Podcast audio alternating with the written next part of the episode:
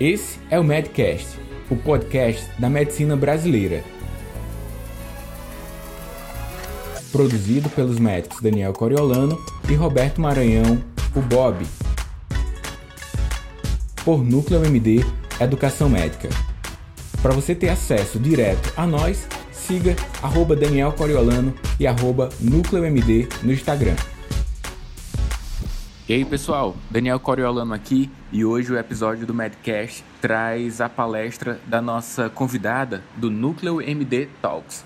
O Núcleo MD Talks é um evento presencial que acontece aqui na cidade de Fortaleza, dentro do Meeting de Inteligência Financeira da Núcleo MD. Olha na descrição desse episódio e vê quando é a nossa próxima edição do Meeting Núcleo MD e do Núcleo MD Talks, um evento que a gente vai ter o prazer de te receber aqui na cidade de Fortaleza. Nesse evento, a gente tem conteúdos relacionados ao desenvolvimento de carreira, ao posicionamento de mercado e muitas, muitos dos encontros com foco mais intenso no desenvolvimento da inteligência financeira. Então, clica no link que está na descrição do episódio de hoje e também aproveita essa fala da Liduína, que é uma médica gineco-obstetra que tem posicionamento no mercado aqui com grande destaque, sobretudo na cidade de Fortaleza. Escuta aí o que ela tem para dizer, o que ela falou no Núcleo MD Talks, para que você tenha aprendizados e para que você também possa pensar fora da caixa diante das novas possibilidades da medicina. Bons aprendizados e aproveite o conteúdo de hoje.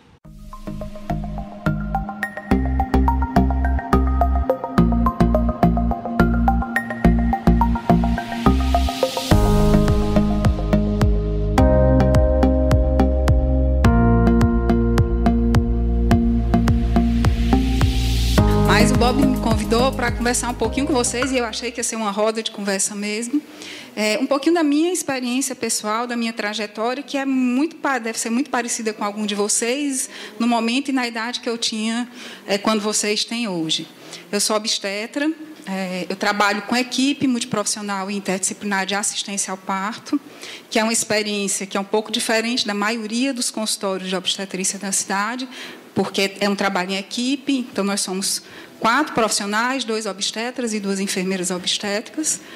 E a gente trabalha com outras profissões, fisioterapia, doula. Então, isso nos desloca um pouco do lugar comum do que a gente imagina o que é o consultório médico. E eu acho que é um pouco sobre essa experiência que o Bob quis que eu falasse. É, tem alguém que é obstetra aqui? Não, né? Mas todo mundo passou na faculdade pela disciplina da obstetrícia. E todo mundo viveu experiências muito parecidas com o que é acompanhar partos. Bom, como é que eu fui fazer obstetrícia? Eu queria fazer cardiologia, até que um dia eu fiz na UFC, cruzando a rua da maternidade escola para ir para o primeiro dia do estágio de obstetrícia, eu vi uma mulher parir no meio da rua. E eu achei aquele parto um evento tão fantástico que me encantou, achei aquilo de uma potência tão grande que foi ali que eu resolvi fazer a, a especialidade. E aí terminei a faculdade e fui fazer a residência. A minha experiência na faculdade e na residência foi muito próxima do que vocês provavelmente vivenciaram também que é uma repetição de uma assistência ao parto completamente alienado da história de vida de cada uma das mulheres e cada uma das famílias. E aí o parto passou a ser um evento mecânico. E eu entendia, como acho que nas especialidades de vocês, aquele conhecimento que era transmitido e que era só cultura, como conhecimento científico. E na, depois da minha residência, nos primeiros anos de profissão, eu passei a reproduzir aquilo que eu fui ensinada mas muito desconfortável porque era muito diferente do que tinha me arrebatado para a profissão. E aí eu resolvi olhar para além da cultura local.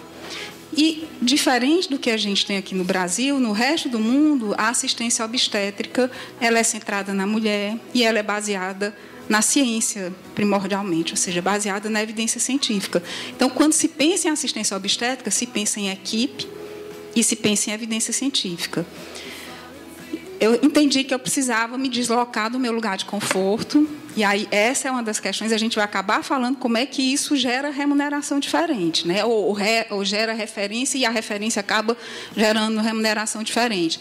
Mas você se deslocar do lugar comum e ter coragem de se deslocar do lugar comum e ficar confortável com aquilo que você faz, eu acho que é essencial para a remuneração, mas para muito além da remuneração, para que você se sinta satisfeito com a profissão. E aí a remuneração vem como consequência.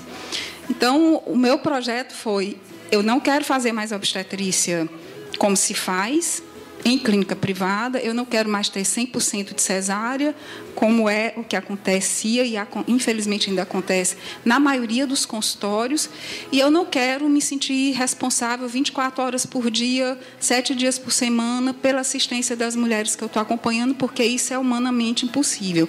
E se eu não me humanizo na relação, eu não vou humanizar o outro. E foi esse deslocamento que foi fazendo com que eu trilhasse um caminho que, no primeiro momento, é, era visto com muito desconforto pelos meus pares. Ao mesmo tempo que eu estava fazendo esse movimento, eu estava inserida é, na secretaria, primeiro no Hospital César Carlos, na preceptoria da residência, e depois na assessoria técnica da Secretaria da Saúde. E também estava envolvida na Sociedade de Necologia. Atualmente, eu estou na presidência da Sociedade de Necologia. Então, assim, foi importante estar ao lado dos meus pares, foi importante construir o diálogo, mas, ao mesmo tempo, foi importante. É, assumir para mim mesma e depois assumir publicamente e construir uma nova forma de fazer. Muito provavelmente, em cada uma das especialidades que vocês exercem, é, vocês estão reproduzindo culturas sem que essas culturas sejam necessariamente o que é o mais correto de ser feito ou o que é mais balizado pela ciência. Né? Então, é sempre bom olhar outros cenários, olhar outras ambiências e entender onde é que vocês se sentem mais confortáveis. Bom, como é que eu trabalho?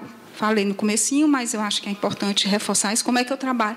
Comecei a trabalhar sozinha, depois identifiquei outros profissionais, acho que alguém tinha falado. Identifiquei outros profissionais, identifiquei um outro colega e aí quando eu identifiquei esse outro colega e quando eu comecei a fazer, nós dois começamos a fazer algo que é diferente, é, a gente já foge da estrutura dos planos de saúde, porque o que a gente oferecia, os planos de saúde nem remuneram. Então, a gente é, agregou um valor é, que foi facilmente reconhecido pelas mulheres. E aí, de novo, eu digo que é uma intuição que vai ao encontro do que foi dialogado aqui antes. As redes sociais rapidamente perceberam isso, as pessoas elas estão é, ligadas umas às outras, então é uma rede mesmo, aquilo que a gente faz é visto por todo mundo. É, eu nem tenho Instagram. Aliás, eu tenho. Eu fiz uma foto no Instagram e aí um dia desse eu descobri que tem 15 mil seguidores. E é só uma foto. Mas eu tenho Facebook, porque eu gosto de escrever e eu uso o Facebook de uma maneira muito autoral. Assim, eu não gosto de ficar compartilhando as coisas, eu gosto de imprimir é, a minha visão, a minha visão política, a minha visão social, a minha visão pessoal, e isso também foi rapidamente capturado pelas mulheres. E a minha visão a, a despeito do que é evidência científica, do que é interesse científico na minha área de formação.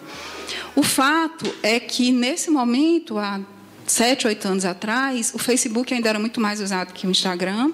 Se formaram grupos no Facebook para discutir parto humanizado. O que eu estava construindo era uma equipe multiprofissional interdisciplinar de parto humanizado. As redes, esses grupos de redes sociais cresceram numa velocidade muito grande. Então, é um, são dois grupos que ainda existem, existem no Instagram também, mas é um grupo com 30 mil e outro grupo com quase 50 mil mulheres. E rapidamente esses 30 mil e essas 50 mil mulheres reconheceram quem eram as equipes que aqui no Estado é, acompanhavam, aproximado, acompanhavam da forma como elas entendiam que deveriam e gostariam de ser acompanhadas. Isso já nos colocou de cara como referência para essas para esse grupo inteiro.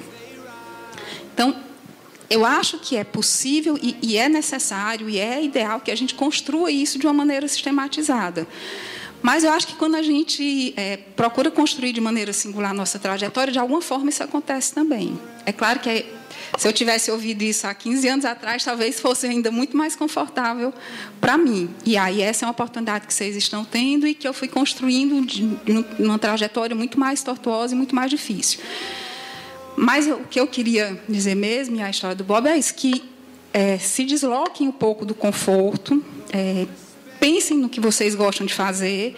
É claro que todo mundo quer ser bem remunerado, mas é uma profissão que ela precisa ter um valor que vai muito além da remuneração, porque é uma profissão que exige da gente o nível de dedicação na construção do conhecimento e dedicação na relação do outro. Quando as pessoas me perguntam qual é a principal característica da sua profissão, é ouvir de qualquer um de nós. No fundo, no fundo, nós temos que ser ótimos ouvintes, porque é na construção do diálogo que se resolve a nossa profissão.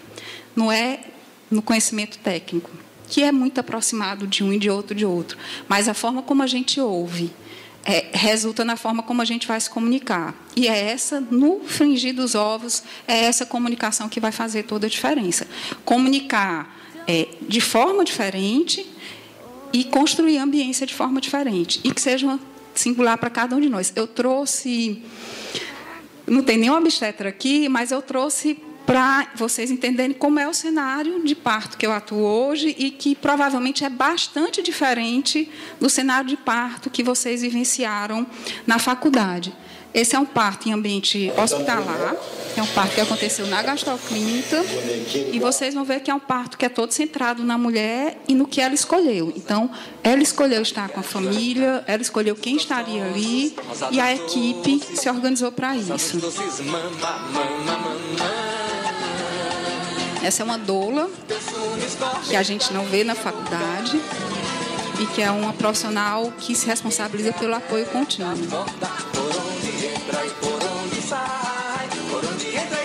O paciente está usando a banheira, que a gente também não aprende na faculdade, mas é um recurso não farmacológico de aliviador. E mata a fome, morto a fome ou imensa mata, imensa massa flora Eles escolheram que a filha mais velha ia estar presente também. Os pais e a irmã. E obviamente a gente não abre mão de toda a técnica. Né? Mas a gente se dispõe a estar em outro lugar. Essa paciente optou por parir na banqueta. Então, para ficar confortável o parto dela na banqueta, eu sento no chão para acompanhar esse parto que é um lugar que a gente tem que se sentir confortável de estar também.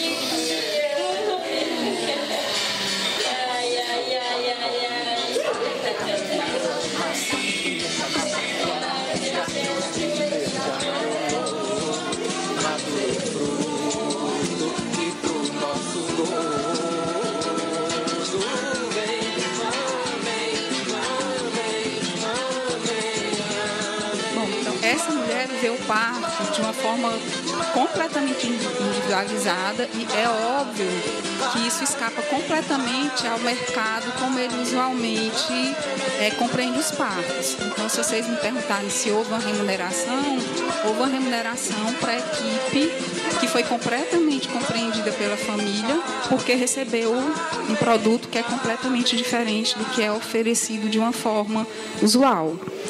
Então, hoje, é, praticamente eu não tenho mais nenhum atendimento de convênio em função de ter coragem de ter me deslocado de um lugar que era um lugar completamente codificado pelo mercado. Em última instância, é isso. Não foi por isso que eu me desloquei, mas, obviamente, ao me deslocar, você assume um outro lugar com outra possibilidade de remuneração.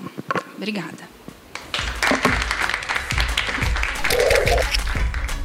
Obrigado por acessar o Medcast para você ter acesso à comunidade fechada do podcast e ainda ter acesso a web aulas, e-books, mini cursos, conteúdos complementares aos episódios publicados por aqui, faça parte do Medcast Premium. O link para acessar e ativar o seu período gratuito está junto à descrição desse episódio.